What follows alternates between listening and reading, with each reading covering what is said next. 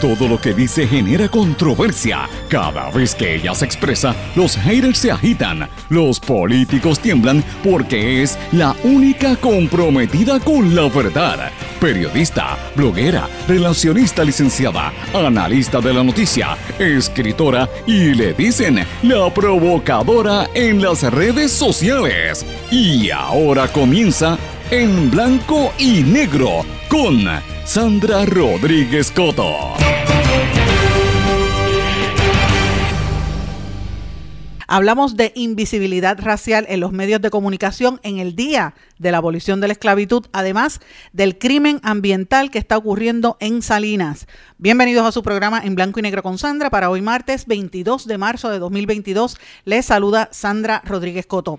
Hoy es el 149 aniversario, la conmemoración número 149 del Día de la Abolición de la Esclavitud en Puerto Rico. En ese contexto hablamos de la invisibilidad de los afrodescendientes en los medios de comunicación. Les comparto parte de las incidencias que ocurrieron en el foro Historia de una Invisibilidad como parte de la cumbre de afrodescendencia en el que participé junto a periodistas como Pedro Rosanales, Judith Felicier, Julio Rivera Saniel, Benjamín Torres Gotay, Felipe Gómez Martínez, Héctor Peña y Daniel Lina, entre otros, además desde México, Martín Blanco y desde Colombia, Liliana Valencia.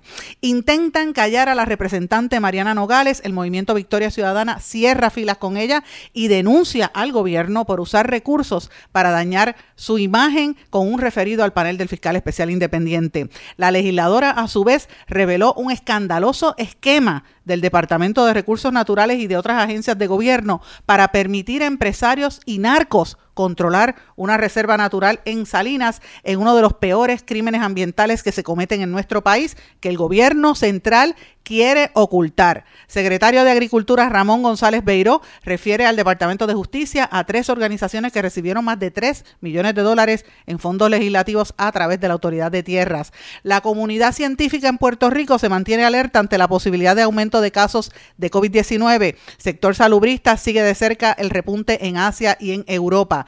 China exige a los Estados Unidos levantar sanciones contra sus funcionarios y Estados Unidos suministra a Ucrania sistemas de defensa aérea soviéticos adquiridos en secreto hace décadas. Mientras tanto, Rusia prohíbe a Instagram y Facebook en su territorio. Vamos a hablar de estas y otras noticias hoy en su programa en blanco y negro con Sandra, un programa independiente sindicalizado que se transmite a través de todo Puerto Rico en una serie de emisoras que son las más fuertes en sus respectivas regiones, sus aplicaciones para dispositivos móviles y redes sociales. Estas emisoras son Radio Grito 1200 AM en Lares, 93.3 FM en Aguadilla, X61 que es el 610 AM y 94.3 FM Patillas, Guayama y toda la zona del sureste y este del país. WLRP 1460 AM Radio Raíces, La Voz del Pepino en San Sebastián y a través de la cadena WIAC que la componen WYAC 930 AM Cabo Rojo Mayagüez, WISA 1390 AM desde Isabela y WIAC 740 desde de la zona metropolitana. Vamos de lleno con los temas para el día de hoy. En blanco y negro con Sandra Rodríguez Coto. Amigos, le doy la más cordial bienvenida a este su programa en blanco y negro con Sandra. Muy buenas tardes a todos los que nos sintonizan en el archipiélago puertorriqueño y en la diáspora también a través de las plataformas digitales o de nuestro podcast. Así que muchas gracias por el apoyo. Quiero comenzar el programa eh, mencionando una fecha importante que se conmemora hoy. Hoy es el 149 aniversario de la abolición de la esclavitud en Puerto Rico, que se abolió en el año 1873, 22 de marzo de 1873, una fecha histórica, donde cambió el concepto de las relaciones eh, en, hasta ese momento económicas que habían, todo eso se fue transformando. Eh, y se dio en un momento donde, pues obviamente la población de afrodescendientes en Puerto Rico, de, los descendientes de las personas esclavizadas, se veía como eh, menor o mucho más pequeña comparada a otros países pero ciertamente es importante recordar que no se dio en un vacío, que esto ocurrió como parte de, revueltas que estuvieron dándose en contra de los tratos inhumanos por décadas y por siglos en todo nuestro continente, en todo el planeta, a raíz de, la, trata esclavista de tantos siglos. Eh, Puerto Rico, como dije, no fue el primer país que la abolió, el primero en nuestro entorno fue, eh, de hecho, nosotros fuimos en el año 1873, muchos años antes, casi setenta y pico de años antes fue Haití en el 1804, Chile en el 1811, Argentina en el 1813, Colombia y Panamá en el 1816, casi todo Centroamérica en el 24, Bolivia en el 26, Uruguay en el 30, Ecuador en el 1851, Venezuela y Perú en el 1854, Estados Unidos abolió la esclavitud en el 1860, Cuba en el 67, Paraguay en el 1869 y entonces nosotros la abolimos en el 73 y luego de nosotros fue Brasil en el 1888. La pregunta es, ¿se abolió de verdad? ¿Cuáles son las secuelas? De lo que fue la abolición de la esclavitud. Y en eso, con eso en mente quiero traerles el contenido del, del programa de hoy, donde vamos a estar hablando de lo que ocurrió en el foro de afrodescendencia anoche, en el que tuve el honor de participar con una serie de compañeros periodistas de Puerto Rico y de América Latina. Y quiero dejarlo sin más con parte de lo que trascendió en ese evento anoche, para luego entonces hablar de las noticias más importantes del día de hoy. De la invisibilidad en los medios. Y quiero dar unos datos bastante generales de información que es muy escueta porque no, es mucho lo que se ha escrito sobre la afrodescendencia en general y muchísimo menos sobre el periodismo. La historia de los negros en general y el periodismo en particular está plagada por omisiones flagrantes. En Puerto Rico prácticamente no hay nada escrito. Yo llevo ya más de dos años buscando información sobre este tema y debo decirles que estamos trabajando en un texto que posiblemente, si, todo funciona, pues podría salir próximamente sobre específicamente el tema de la afrodescendencia en el periodismo. Eh, hay aspectos ¿verdad? que se han cubierto en ensayos periodísticos, obras que se han trabajado por algunos profesores de comunicación eh, y, muchos más jóvenes, gente más joven fuera de Puerto Rico que también ha trabajado eh, el, tema, pero a mí me parece que hay unos aspectos importantes que son las interseccionalidades de raza con género, raza con identidad, raza con origen nacional, con diversidad funcional y otros aspectos que, que, parece que me parece que son importantes porque sin representación no existimos. Hace falta el debate crítico sobre periodismo, raza, etnicidad y, el tema en la cobertura mediática. Es irónico porque la historia del periodismo puertorriqueño siempre estado unida al tema de la raza. De hecho, el único libro que existe que vincula la historia del periodismo, sobre todo del siglo XIX, lo redactó el dramaturgo Roberto Ramón Perea. Y invito a que lo lean, el libro sobre la literatura negra en el siglo XIX. Y escrita por negros incluye un sinnúmero de periodistas de esa época. Eh, hay un libro que se llama Turning Out Blackness de J.D. Rivero del año 2005 donde te empieza a mostrar algunas representaciones televisivas que son los, estándares, los estándares, los estereotipos que uno siempre ve en los medios de comunicación. Ella evaluó del año 1940 a 1990 eh, y obviamente se impregna esos idearios en la cultura, en la historia puertorriqueña, sobre todo a través de las producciones televisivas. Eso a veces se traslada al aspecto de la cobertura mediática. En el libro Losing the News del año 2009, Alex Jones cuestiona la objetividad periodística y cómo las opiniones e inclinaciones a la blancura son aceptadas como un objetivo neutral. Plantea que cuando los reporteros y editores que son afrodescendientes desafían esas convenciones, no es raro que por lo menos en Estados Unidos sean expulsados o reprendidos o despojados de nuevas oportunidades. En Dangerous Curves del año 2010, eh, Isabel Molina Guzmán habla del rol de la mujer latina, este es en el caso de los Estados Unidos, donde se asemejan los estereotipos sexualizados de la latina con la, con la mujer negra. Mucho de eso también se ve en la cobertura y en el enfoque que se le da y la, la gran ausencia de mujeres negras, por lo menos en, en los medios eh, audiovisuales en Puerto Rico. Y de hecho, quiero que sepan que la compañera Ivonne Soya iba a estar en este panel, ella se excusó y me dijo una cosa que a mí me dejó mi trabajo muy fuerte, y es que si ella se retira, hoy en día no hay ninguna afrodescendiente en ningún noticiario de la televisión puertorriqueña, se ve mucho por ella. Es que es interesante. Lourdes, aunque hay algunas personas que pueden tener este, algunos quizás entienden el correlato, pero no se, no se ve no se identifica Exacto. Lourdes Lugo, en su libro El espectáculo de lo real, eh, el teleperiodismo incluye un capítulo de visibilidades, pero no el tema no, se, no central tampoco al tema de la raza. Y lo poco que se ha discutido pues, ha sido en los congresos de afrodescendencia. En el año 2015 yo publiqué una nota sobre, en el Huffington Post sobre eh, el racismo en la televisión hispana en los Estados Unidos en el contexto de las burlas que le hizo un presentador de, de Univision a la entonces primera dama Michelle Obama. Eh, y eso, eh, más recientemente en el año 2020, la escritora Yolanda Arroyo Pizarro publicó en mi blog en blanco y negro con Sandra un, artículo, un ensayo con un reclamo específico para que se cesara el racismo en los medios, incluyendo las coberturas periodísticas. Así que esto es del research que yo he preparado, Lo, que encontré. Eh, y yo creo que esto se puede dividir en unas renglones en lo que eran los pioneros en el periodismo, quizás en el siglo XIX, sí, que los primeros años, en los años 50, 60 y 70, la generación del 80 en adelante hasta los 90, y lo que ha estado ocurriendo ahora con las nuevas tecnologías, cómo el tema de la afrodescendencia ha ido surgiendo, más allá de lo que es el prejuicio obvio, la cobertura, eh, ¿verdad? La, invisibilidad de las mujeres y de los negros también, y tema de diáspora y la negritud lo, que planteamos en este momento es cuál sería el cimarronaje de esta afrodescendencia, qué hacemos, ¿verdad? ¿Cuáles son las rutas de escape en este proceso dentro de lo que yo diría el cimarronaje mediático, donde podríamos ubicarnos, ¿verdad? Las alternativas actuales de la afrodescendencia, yo tengo que mencionar sin lugar a dudar el esfuerzo que está haciendo la compañera Glorian Santonetti, que la vi ahí de la revista Étnica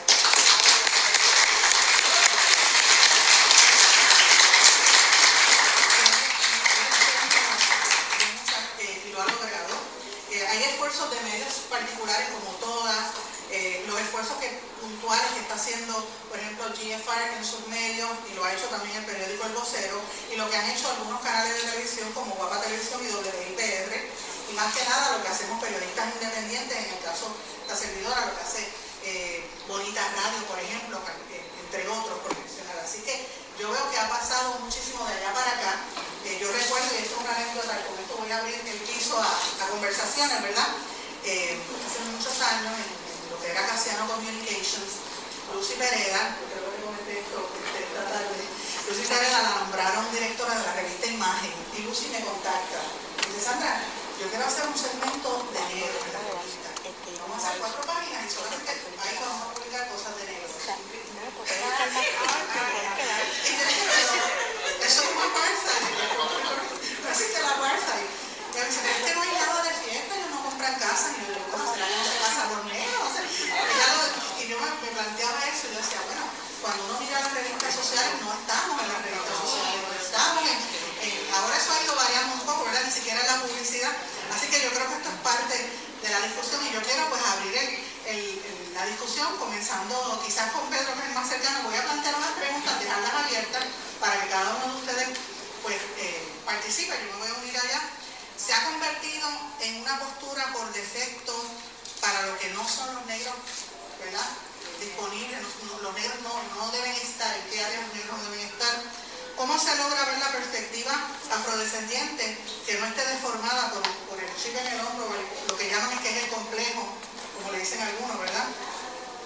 De, cómo cambiamos esa percepción de que no queremos vivir en el pasado de la esclavitud o hablar todo el tiempo de la esclavitud y de los prejuicios eh, cómo funciona esto en el mundo de las comunicaciones en Puerto Rico, cómo se aborda y se combate la percepción de que hay una supremacía blanca en la cobertura noticiosa en nuestro país, si esto tiene un impacto en lo que el, público como consumidor de medios recibe y qué hacemos y si nosotros lo vivimos. Bueno, ustedes escucharon parte de lo que yo dije ayer en la presentación de este foro como parte de la cumbre de afrodescendencia.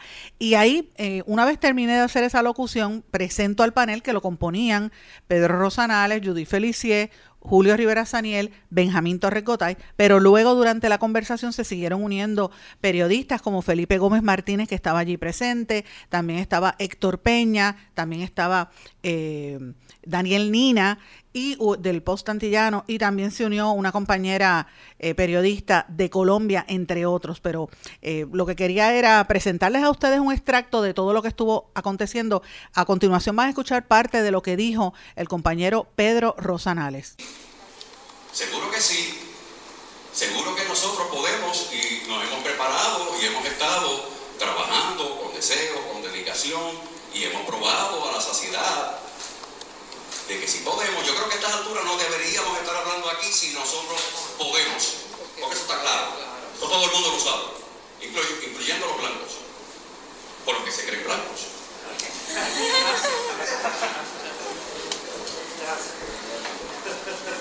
Y llega entonces el momento en que regreso a Puerto Rico, ya fuera del ejército, al año de estar aquí, comienzo a trabajar en televisión.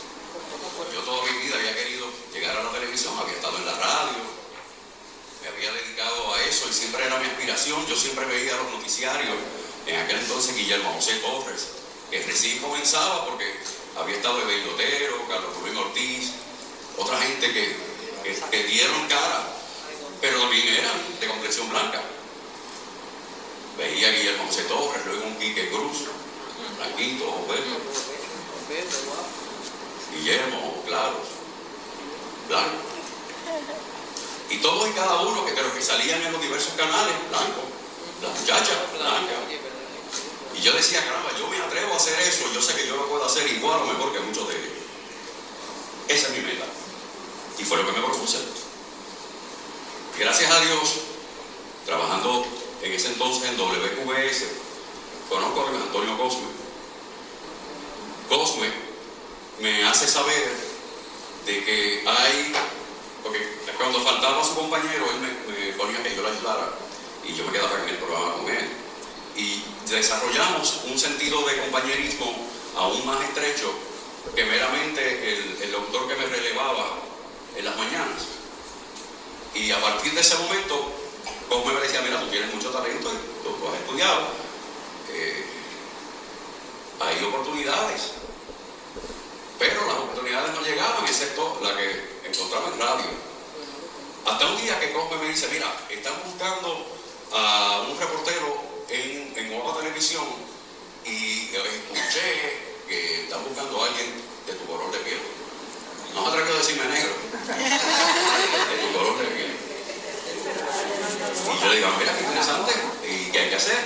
Me dice, mira, van a hacer unas eh, pruebas eh, hay unas entrevistas, hay unas pruebas. Yo te recomendé eh, con el presidente de la compañía, que en aquel momento era eh, William Bill Pérez, y en efecto acudo. Habíamos como siete, ocho aspirantes a la posición, entre ellos muchos compañeros conocidos, afrodescendientes también, que están en la radio, muchos de ellos. Habían, incluyendo par de compañeros de nacionalidad dominicana que residen aquí o han residido toda la vida y que son parte de, nuestra cultura ya. Y gracias a Dios, entre todo ese grupo, fui yo el seleccionado. Pero sorpresa, cuando llego entonces que me creo ya seleccionado, no. Ahora vas a competir contra Margarita Ponte, que la habíamos contratado dos, tres meses antes que tú, eh, está en periodo probatorio y entre ustedes dos vamos a decidir quién va a ocupar la plaza. Gracias a papá Dios me tocó a mí. Y yo dije, qué bueno, qué, buenas son esta gente. Mira, me dieron la gran primera oportunidad. Algo de lo que yo siempre eh, he estado agradecido, sin lugar a dudas. El choque fue años después, cuando un día cubriendo un evento de política, se me acerca este compañero que trabaja en un canal de televisión, no, no lo voy a mencionar por su nombre, y me dice, mira, chico, yo te felicito, mi papá es loco contigo. Ah, qué bien, dame saludos. ¿Quién es tu papá? Fulano de tal. Oye, ese nombre yo lo he oído. Me dice, sí, él fue locutor de radio, él estuvo haciendo voiceovers en, la antigua cadena Perry, Canal 11. Y él había solicitado trabajar allá en el canal y le dijeron que no. Y él pues se sintió medio ofendido y él entendió que no le estaban dando la oportunidad porque él es negro. Y él entiende de que le hacía falta alguien negro en la televisión, solicita y le dijeron que no. Y papi le mandó, le mandó al canal. Ah, sí. Y cuando comenzamos a, ver y a escuchar bien la historia, comienza el crucigrama a montarse. Fue con, eh, igual o paralelo el momento de mi eh, contratación y la búsqueda de alguien radicación de la demanda. Así que, volvemos atrás. No fueron tan buenos nada. Eso fue parte de lo que expresó Pedro Rosanales en su alocución, que fue un poco más extensa, pero quería hacer por lo menos una parte que escucharan ustedes ahí.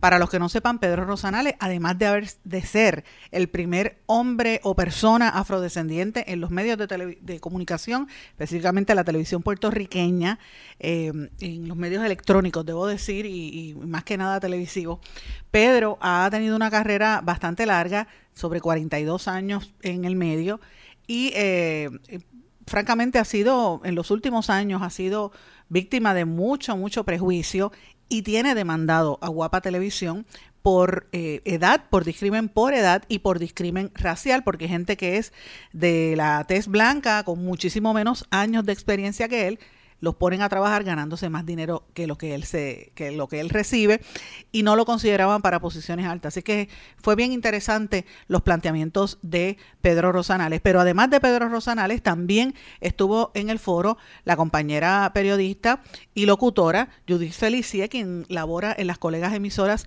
Radio Universidad de la Universidad de Puerto Rico y Radio Oro. Educación. Necesitamos llevar a los niños el mensaje de que la raza que tú predominantemente manifiestes es la raza humana y que tú tienes el poder en ti de hacer lo que te dé la gana y hacerlo bien, como lo tuve que hacer yo siendo hija de una, de una obrera de fábrica, siendo yo la primera que llegó a la universidad de mi familia. La oportunidad la elegimos nosotros, así que hay que enseñar a esos jóvenes, que ellos son los que deciden y que ellos deciden a bien para ellos, porque una persona que estudia, nadie la controla, nadie la domina. ¿ah? Y de esta forma sí, nosotros podemos hacer el mejor país. Todos somos iguales, negros, blancos, azules, independientemente de ideologías. Esto es lo que nosotros queremos, lo que nosotros aquí representamos, ¿no? Que somos iguales, que somos personas que tenemos el deseo de hacer un país y que queremos acompañar a esos que vienen detrás. Y yo he escrito un, pensamiento, ¿no? Así que me, que me saqué de, de, inspiración, así que me nace del corazón de vez en cuando, y que quiero compartir con ustedes. El hecho es de que a donde quiera que vayamos, siempre hay alguien al que tú puedes ayudar, alguien al que nosotros podemos ser mentores. Tú puedes ser mentor, alguien que nosotros podemos ayudar y, y nosotros pues de alguna manera, en mi caso, ¿no? yo agradezco aquellos mentores que fueron tan atrevidos y que creyeron en mí, a Mariano Padre, a, José Miguel Agrelot, a Aurorita, Orlando Rodríguez, Fidel Cabrera, Tite Curec Alonso, Mario Pavón, el mismo Luis Antonio Rivera cuando fue gerente general en Radio Paz. Pues mira, por eso, hoy doy aquí voz a quienes forman nuestra cultura, confiando en que la educación y el arte liberarán al fin a los invisibilizados. Ya no va a haber más invisibilizados, ¿ok? Eso fue parte de lo que planteó la compañera Judith Felicie, como dije, locutora de muchos años, más de 42 años que lleva en la radio puertorriqueña, particularmente en las colegas emisoras Radio Universidad y Radio Paz. Eh, aparte de ella, pues obviamente en el panel también participaron Julio Rivera Saniel y Benjamín Torrecota, y esto fue lo que tuvo que decir el compañero Julio Rivera Saniel. Nosotros podemos encauzar el, el tema de la afrodescendencia en el periodismo. Buenas, buenas noches, buenas noches a todos y todas, todos. Gracias por estar aquí, gracias por la invitación. ¿Me escuchan bien? No, no, no, no, te escuchamos. No me escuchan bien, vamos a ver si. Ahora, anda. Saúl Sarrón salió de momento como me impresioné. ¿Cómo, ¿Cómo están? Saludos a todos y todas. Gracias por, por estar gracias a, los organizadores por la invitación. Y, nos convoca este tema de la, de la invisibilidad, escuchar con mucho interés las historias de los compañeros y con muchos de los asuntos que eh, han planteado me identifico. De hecho, yo digo siempre que yo soy periodista a pesar de mis planes, porque yo entré a la Universidad de Puerto Rico para estudiar medicina, yo iba a ser médico. Entré al programa de premédica de la Universidad de Puerto Rico, recinto de Río Piedras, y, la verdad es que descubrí sobre la marcha que no me gustaba, ¿verdad? Yo no soy de matemáticas, ni de, cálculos, ni de cálculo 1, ni de química orgánica, y siempre me gustó escribir, así que busqué una electiva en la Escuela de Comunicación, me encantó, me cambié. Eh, dicho eso, eh, parece que me sirve de, de pie forzado para lo siguiente. Eh, cuando hablamos del tema de la invisibilidad, particularmente más notable en el caso de la televisión, de los medios televisivos, yo creo que hay tres elementos que me gustaría destacar para utilizarlos como de zapata para entender tal vez por qué es la invisibilidad. Eh, una cosa es el tema de la educación, del acceso a la educación entre las comunidades negras y afrodescendientes, eso me parece importante. Eh, número dos, el tema de la representación que hay de nosotros en los medios de comunicación, con la ausencia de ella. Luego también eh, las oportunidades que se dan a los afrodescendientes en los medios de comunicación. Comenzando con lo primero, con el tema de la educación, pues yo tengo que reconocer unos, unos privilegios allí. Había un camino andado para mí. Mi, número uno, el insistir en la discusión del tema del acceso a la, a la educación de calidad para nuestras comunidades. Sin esa educación, no vamos a ver negros no ya en televisión, sino en, en, la medicina, ni en la empresa privada, ni como gerenciales. La educación es una herramienta importante. Número dos, tenemos que garantizar e empujar que haya modelos en los que esos niños y niñas puedan verse. Si no se ven allí, no van, a querer aspirar a, a esos espacios. Porque van a pensar que no pertenecen a esos espacios. Así que es importante también lograr esos espacios de visibilización y seguir dando la batalla al interior de, de los medios de comunicación, los que estamos ya, para no solamente que se entienda que lo que somos, como Dios lo mandó, es suficiente, eh, sino que también tenemos que luchar por insertar en la agenda de los medios de comunicación la discusión de temas de nuestras comunidades. ¿Cuáles son los problemas de los afrodescendientes? Procurar que en la creación de las historias se incluyan portavoces y voces de profesionales de todos los ámbitos que son afrodescendientes, de manera que el público nos vea, nos vea y nos veamos en ellos. Señores, todavía quiero compartir con ustedes parte de lo que trascendió anoche. Cuando regresemos de la pausa, voy a compartirles parte de lo que dijo el compañero periodista de El Nuevo Día, Benjamín Torrecotay, y una compañera que vino de eh, Latinoamérica que también estuvo participando, estaba en el, en el público y se unió a la discusión, pero lo hacemos a nuestro regreso de esta breve pausa. Regresamos enseguida.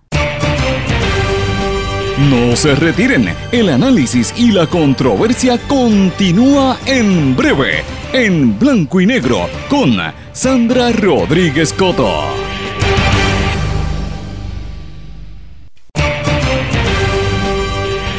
Y ya regresamos con el programa de la verdad, en blanco y negro, con Sandra Rodríguez Coto. Regresamos en blanco y negro con Sandra. Bueno, mis amigos, ustedes se preguntarán por qué yo estoy hablando de este tema de afrodescendencia y compartiendo las incidencias del foro de anoche. Miren, lo estoy haciendo porque es algo sumamente importante en el contexto, sobre todo en el día de hoy, 149 años de la abolición de la esclavitud, para que reflexionemos hasta dónde hemos llegado y qué nos falta por alcanzar. Y una de las cosas que nos falta por alcanzar es el respeto a la dignidad de todo ser humano, sea hombre, mujer y en este caso afrodescendiente, que en Puerto Rico todavía existe muy marcado el racismo de manera a veces sutil, otras veces muy abierta, pero usted lo nota en las ausencias eh, de, gente afrodescendiente en posiciones de poder, en posiciones de liderato y en los medios de comunicación, que es un, espe un espejo importante de nuestra sociedad. Eh, por eso es que es importante el foro que tuvimos ayer. Es la primera vez que junto o se juntan tantos periodistas afrodescendientes para hablar del tema. Sobre todo, allí estaba, como dije ayer, Pedro Rosanales, el primer afrodescendiente en un canal de televisión como periodista en Puerto Rico. Estaba también el compañero Julio Rivera Saniel, que también es, periodista televisivo. Felipe Gómez Martínez y otros. Eh, y eh, también estaba la compañera Judith Felicia, que ya ustedes escucharon. Quiero compartir con ustedes ahora parte de lo que comentó sobre este tema el querido amigo periodista Benjamín Torres Gotay del periódico El Nuevo Día, que muchos de ustedes saben quién es porque es uno de los mejores columnistas que tiene este país. Esto fue lo que dijo Benjamín. Les digo que en mi niñez hubo una discusión o un planteamiento de raza en familia, miento nunca fue un tema que se tocó. Era realmente, crié en un ambiente, como le llaman en inglés, realmente colorblind. O sea, no, no se discutía ni de raza, nunca. Por la familia en que vivía, porque me crié también en una comunidad de, de alto por perfil, de alto porcentaje de gente afrodescendiente, en un pueblo también costero del área sur, como es Santa Isabel, con una gran cantidad de gente afrodescendiente. O sea que no era una cosa rara, ni estaba ni me sentía fuera de lugar. Eh, yo descubrí, eh, por decirlo de alguna manera, mi negritud, o asumí mi negritud eh, de adulto en la universidad, cuando empecé a escuchar comentarios, bromas, chistes, de comillas, relacionados a mí, como que llamaba la atención que yo fuera negro. Y a mí me encontraba eso curiosísimo. no puedo decir que me sentía ofendido o discriminado. Eh, yo recuerdo que yo le he contado a una compañera con la que hablaba de esto hace un tiempo, que en mi grupo de hospedaje de la universidad había uno que era pecoso, blanco, colorado y pecoso. Y era, lo bulliaban por las pecas. Y yo sentía que cuando me bulliaban a mí por negro era igual que bulliarlo a él por las pecas. Obviamente no es lo mismo, eso es una cosa que he ido este, descubriendo después. Este, o sea que yo, pues, fui, fue con el tiempo, con la, fui adquiriendo conciencia, educación, eh, pues, de, de, este problema de discrimen, del problema del racismo, de del racismo estructural y todas estas cosas que uno va aprendiendo después, fueron pasando las cosas pues, que, que le pasan aquí a todos. En el caso de mi carrera periodística, pues en la prensa escrita no hay eh, las presiones y, esas dinámicas que se dan en la, televisión. El periodista de prensa, escrito, de prensa escrita, pues, nadie lo ve, excepto la persona con una entrevista. Eh, en mi caso, pues después pues, sale mi foto con una columna que escribo, estoy en redes sociales y ahí que, wow, mira, es negro, digo este, pero es negro, es negro, este, cuando yo realmente choqué de frente y de manera brutal con el racismo, eh, pues fue cuando empecé a destacar eh, específicamente como columnista, que encontré muchas reacciones de gente molesta por lo que yo escribía, que en vez de argumentarme algo que yo había escrito, me venían con el tema de la raza. Julio lo ha vivido, porque yo lo he visto también en redes sociales, le pasa a Sandra de manera brutal continuamente. Y me pasa a mí también. Este, el negrito de Loisa, lamentablemente no soy de Loisa, me hubiera encantado nacer de Loisa, habla maravilloso. Eh, este, acomplejado, este, ese tipo de cosas. Eh, y, realmente en algún momento pues, pues, pues toca, ¿no? Este, porque no es algo a lo que uno está acostumbrado frente a frente, nadie nunca me ha hecho un ataque racista ni un planteamiento racista. Pues, es parte de, todas esas cosas que, tenemos todos que aprender y, que tenemos todos que, que, manejar.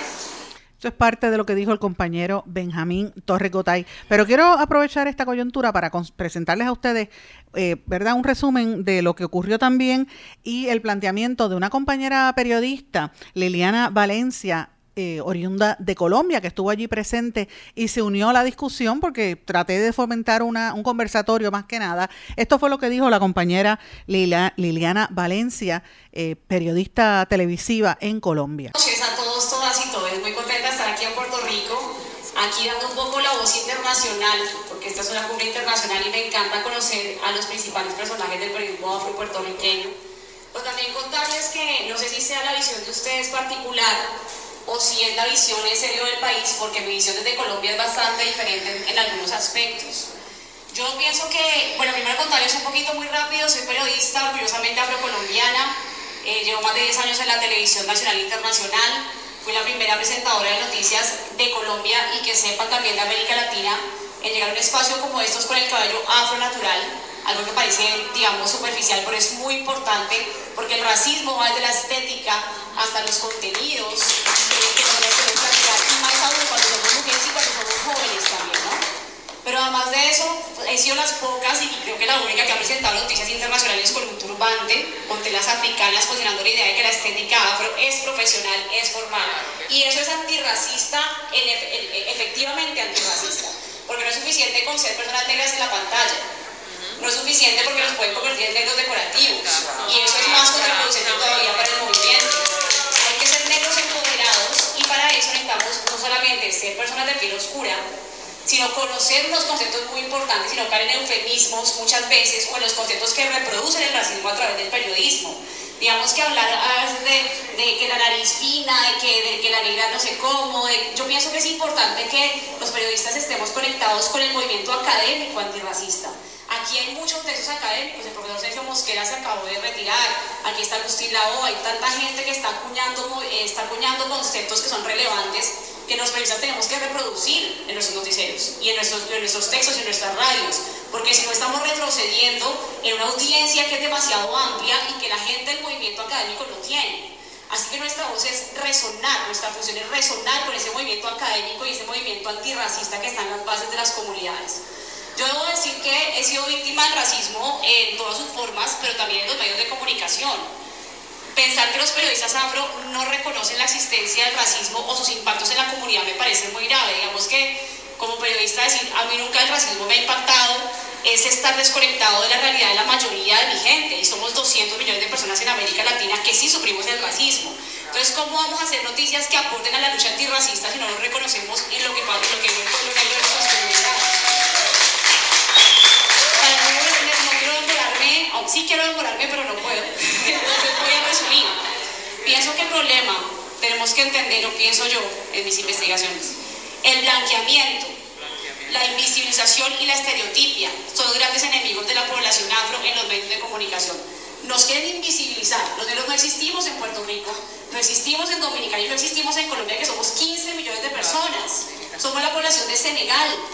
Camerún tiene 8 millones de afrodescendientes, nosotros somos 15 en Colombia y no estamos en la televisión. Entonces nos invisibilizan, luego nos blanquean alzate el cabello, maquillate de un color más clarito, no te pongas esos colores tan folclóricos en la Liliana, porque te ves muy folclórica, llamas mucho la atención. Entonces nos blanquean, es que queremos a alguien con una estética más clara, como dijeron aquí. Y luego nos estereotipan. No, tú presentas deportes, parándula, música, pero no vengas a hablar de otros temas, ni de política, y mucho menos vengas a hablar del tema afro acá en este medio de comunicación. Debo decir que es importante que los periodistas afro hagamos contenidos afro, que haya gente cubriendo esta cumbre, que haya gente cubriendo los temas del antirracismo, porque eso no son números decorativos.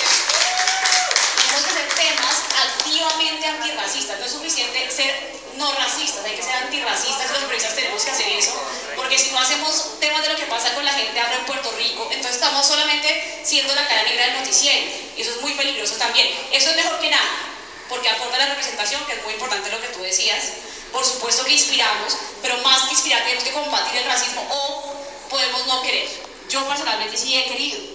Y eso me ha costado que me inspiran de canales nacionales de Colombia. Y ya no me va a costar más porque no pienso trabajar más para ellos, entre otras cosas. Voy a hacer espacios independientes de periodismo y opinión.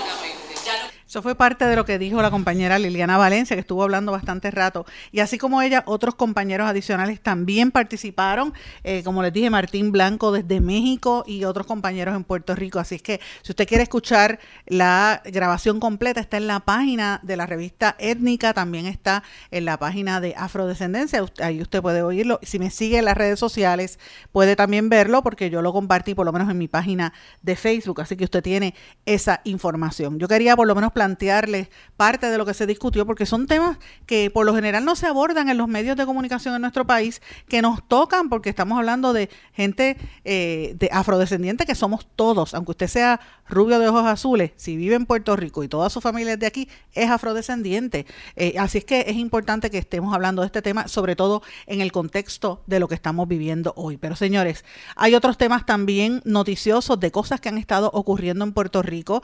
Cuando regresemos de la pausa, Vamos a estar hablando en breve sobre algunos de estos asuntos, pero antes de irnos quiero por lo menos mencionar una, una noticia que a mí me parece importante, que es referente al tema del COVID. Fíjense que el COVID es una de las enfermedades que también más ha afectado a las comunidades minoritarias en Estados Unidos y en el planeta. En Estados Unidos muchos de los que murieron fueron personas o latinas o afrodescendientes. Y eso mismo se, yo creo que se tiene que estar viendo en Puerto Rico, pero aquí como no se contabilizan las estadísticas de esa forma, pues pues no tenemos la información. Aún así, ustedes saben que el gobernador abrió prácticamente todo, estamos sin necesidad de utilizar mascarilla en espacios públicos, en espacios abiertos, pero esto eh, va de la par con un alza en los casos, una alza significativa de los casos COVID-19 en Asia y en Europa. Aquí en Puerto Rico también la tasa de positividad ha ido creciendo y mientras tanto la comunidad científica en Puerto Rico se está manteniendo en alerta.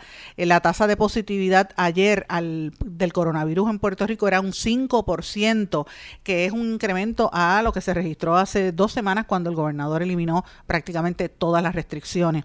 El Departamento de Salud ayer hablaba de 28 hospitalizados por COVID, de los cuales siete estaban en la unidad de cuidado intensivo y que ellos le siguen la pista ahora a los científicos a lo que está ocurriendo en China con este sublinaje BA.2, que es una variante de la Omicron, que ustedes saben que esa se riega con bastante eh, ¿verdad? facilidad. Eh, y obviamente en Puerto Rico ya se han identificado 17 casos o un poco más con este sublinaje. Hay que estar, hay que estar atentos. En Alemania tienen 2.600 casos por cada millón de habitantes. En Inglaterra 1.200 casos. En Francia no han eliminado las restricciones y tienen 1.300 casos por cada millón de habitantes. Así que esta situación ha estado en creciendo en Europa y tenemos que manejarla porque así fue que comenzó esto. Esperemos que esto, eh, ¿verdad?, sea leve y que, y que sea pasajero, porque recordemos que ahora tenemos unas vacunas que por lo menos de alguna manera u otra contrarrestan los efectos como eh, eh, ha estado ocurriendo a diferencia del principio de la pandemia cuando no estaban estas inyecciones disponibles. Tengo que irme a una pausa. Cuando regresemos vamos a hablar del escándalo que acaba de revelar la representante Mariana Nogales. Regresamos enseguida. No se retiren, el análisis y la controversia continúa en breve, en blanco y negro, con Sandra Rodríguez Coto. En mi pueblo se chinchorrea bien duro. Aquí me cubren mi plan médico y en tu pueblo también. En mi pueblo es donde tenemos las mejores vistas. Aquí cubre mi plan médico y en el tuyo también. En mi pueblo se goza de verdad. Aquí me cubre mi plan y en tu pueblo también. Plan de salud Menonita en todo Puerto Rico. El plan médico que te cubre con una extensa red de médicos, especialistas y laboratorios. Además, te cubre en el hospital de tu preferencia en cualquier lugar de Puerto Rico. Plan de salud Menonita.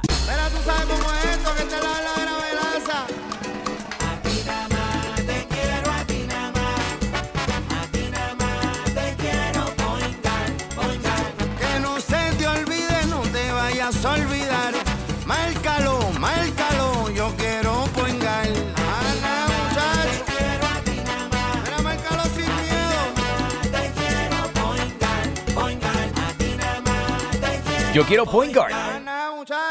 Quites el dolor de cabeza con sus obligaciones de contabilidad con los servicios que presta Villalba y Villalba Company. Directo, personal y con sensibilidad humana. Lo que se busca en un verdadero asesor de contabilidad para todo tipo de servicio de contabilidad, pago de IBU, pago de nómina, informes trimestrales y anuales y otros. Ofrecen servicio directo personalizado. Villalba y Villalba Company. Para orientaciones, su teléfono el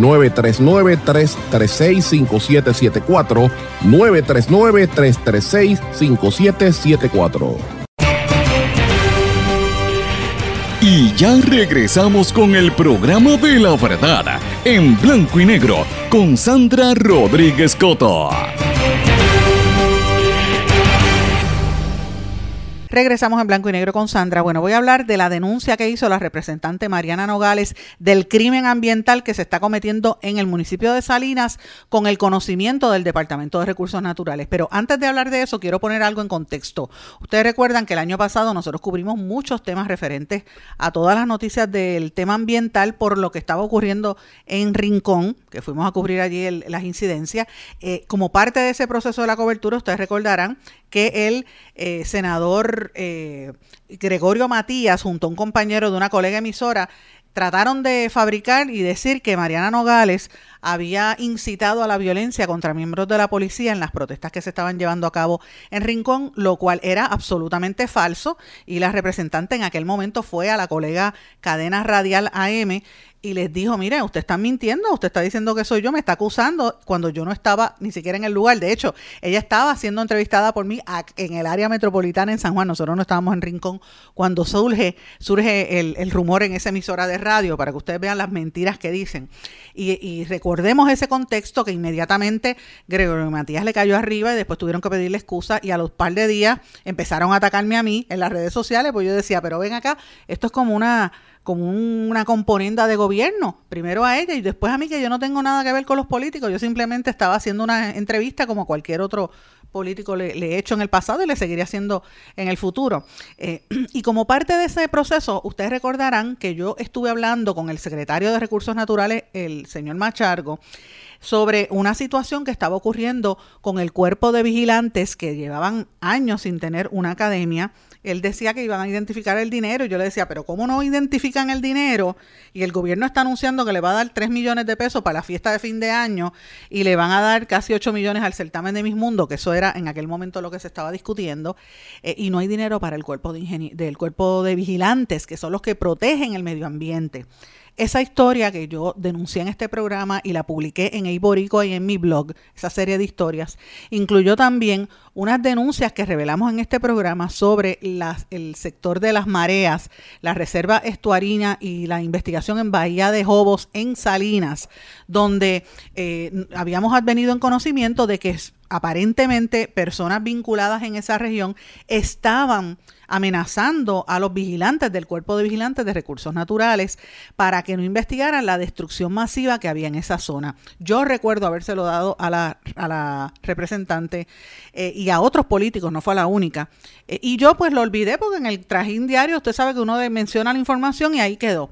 La representante, yo eh, estaba totalmente, ¿verdad?, ajena a esta información, pero la representante Mariana Nogales eh, se metió de lleno en esto y reveló, investigó y encontró unas cosas horrorosas de cómo se está rompiendo una reserva natural, una reserva estuarina, eh, y, y con los señalamientos que ha habido de autoridades federales y estatales que están permitiendo que se destruya esa bahía de los Jobos en Salinas. Ella dice eh, en un comunicado de prensa que desde el año 2018 la Administración Nacional eh, Oceánica y Atmosférica, la NOAA, ha estado advirtiéndole al Departamento de Recursos Naturales que las construcciones ilegales en esa reserva interfieren con los objetivos de conservación e investigación en la zona. Ni la policía, ni el Departamento de Recursos Naturales, ni Machargo, nadie ha tomado acción porque están destruyendo el mangle en una zona conocida como Camino el Indio.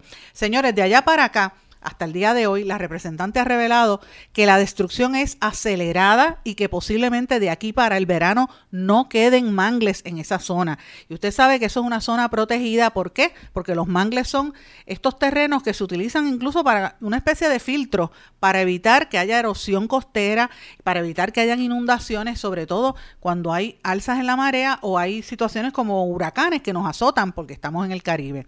Pero en esa área se ha convertido en una zona de alquiler de vivienda, de, lanchas y botes, eh, de gente que no se sabe, de dudosa reputación, que han estado destruyendo toda esa zona y lo han estado convirtiendo en centros de alquileres Airbnb. Y esto es una irresponsabilidad porque, señores, también ella corroboró un dato que dijimos en este programa, con el recurso legislativo ya lo pudo corroborar, de que unas casas en esa zona estaban teniendo, eh, están recibiendo conexión eléctrica y conexión de agua potable a través de la Autoridad de Acueductos y Alcantarillados, señores, con registro de catastro que no pertenecen a Salinas, sino al municipio central de la isla de Aybonito. Y ella menciona un caso como el 4439 raya 000 raya 010 con el, con el dueño que se identifica como Guillermo Cedre Miranda, que recibió un permiso de la Autoridad de Energía Eléctrica para poner allí y nada pasa. Y han habido querellas al respecto. Machargo no dice nada, nadie se mete, reina la impunidad. Cuando van los, vigilantes los amenazan porque permiten entrar marinas directas. La información que nosotros dijimos y que yo quiero que la legisladora lo diga públicamente si ella lo corroboró, pero por lo menos esto fue lo que me dijeron a mí, que en esa zona hay, eh, entran lanchas, presumiblemente con carga de verdad, cosas que no son legales, y entran a través de las marinas, se quedan en la casa y por ahí las distribuyen. Entonces eso está manga por hombro y el que se atreva a decir algo lo amenazan porque la información es que allá hay unas personas que son vinculadas al narcotráfico.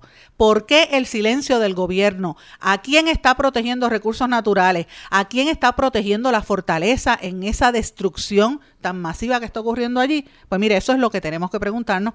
Este es un tema que yo no voy a dejar caer porque me parece importante, esto lo dio a conocer ayer la representante eh, Mariana Nogales, y esto coincide, señores, con el referido que le hizo el gobierno a Mariana Nogales a la oficina del panel del fiscal especial independiente, alegando que ella no había incluido unos ingresos en sus planillas contributivas y han querido hacer todo este, ¿verdad? Esta, este referido y todos estos anuncios diciendo que ella estaba violando la ley. Práctica, prácticamente para callarla. Recuerden que también allá le habían impuesto una investigación a nivel legislativa. Pues ayer finalmente, y esto tengo también que decirlo, el Partido Victoria Ciudadana Parece que por fin se dio cuenta y salió al paso en defensa de la legisladora.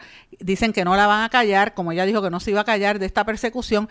Y el, y el movimiento emitió un comunicado de prensa donde dice que esto es parte de una, eh, ¿verdad? Una utilización desmedida del gobierno utilizando fondos y recursos públicos para tratar de dañar la imagen de esta legisladora. Así que esto es, y dice que es una componenda entre legisladores del Partido Nuevo Progresista y del Partido Popular Democrático. Eso es lo que dijo el Movimiento Victoria Ciudadana.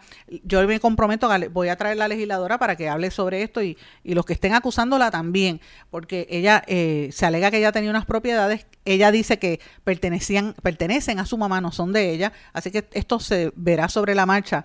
Pero qué casualidad que el ataque tan fuerte a este tema surja en el caso de ella, que ha estado denunciando estos esquemas de destrucción ambiental, y hay otras legisladoras, incluyendo del Partido Nuevo Progresista, que tienen lo mismo y no pasa nada.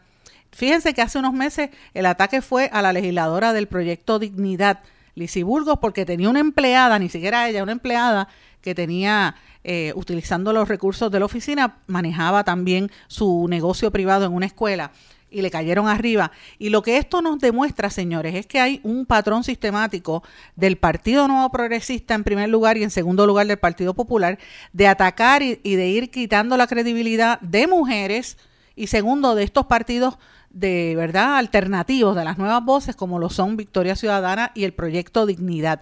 Tan es así que el Partido Nuevo Progresista este fin de semana dijo en su convención que van detrás de Proyecto Dignidad para tumbarle cabeza y volver a traer a esos eh, electores que se fueron con dignidad en las elecciones pasadas donde el PNP y el candidato a la gobernación no obtuvo ni una tercera parte, prácticamente un 33%, cuando antes aquí se ganaba por más de un millón de votos. Así es que eh, todo esto eh, tiene que ver con lo que ocurre en el gobierno y con las ambiciones políticas.